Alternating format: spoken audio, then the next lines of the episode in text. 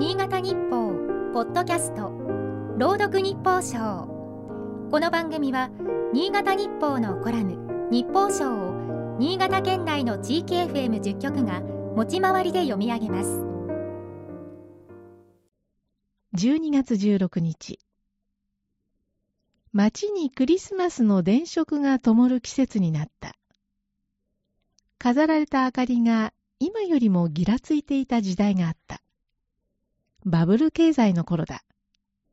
豆電球というよりは派手なミラーボールが街を照らしていた感がある。浮かれ騒ぐ日本に対し、冷たい視線が向けられていた時代でもある。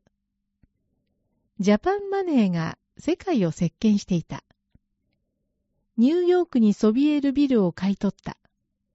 世界的名画も海を渡ってきた。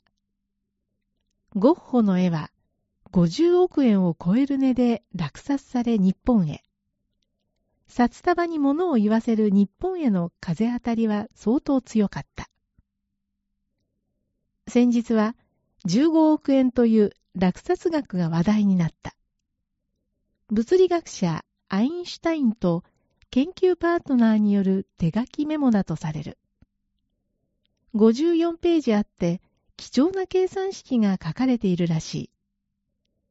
景気がいいとも思えぬ昨今、どこの国の誰が支払うのだろう。落札者の名は明かされていない。博士のメモは過去にも2億円で落札されたことがある。たった2枚の紙が計2億円だった。東京のホテルに滞在した際、チップ代わりに渡したものだとされる。一枚には、意志あるところに道は開けるとあった。もう一枚には、静かで節度のある生活は絶え間ない不安に襲われながら、成功を追い求めるよりも多くの喜びをもたらしてくれるとあった。意志を貫けと教える一方、成功を追うばかりが人生ではないと説く。経済が長らく足踏みしている現代日本にとっては、どちらの言葉も金言なのかもしれない。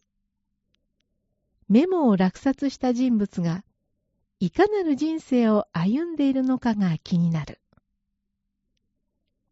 今日の日報賞は、FM ピッからの船崎幸子が朗読しました。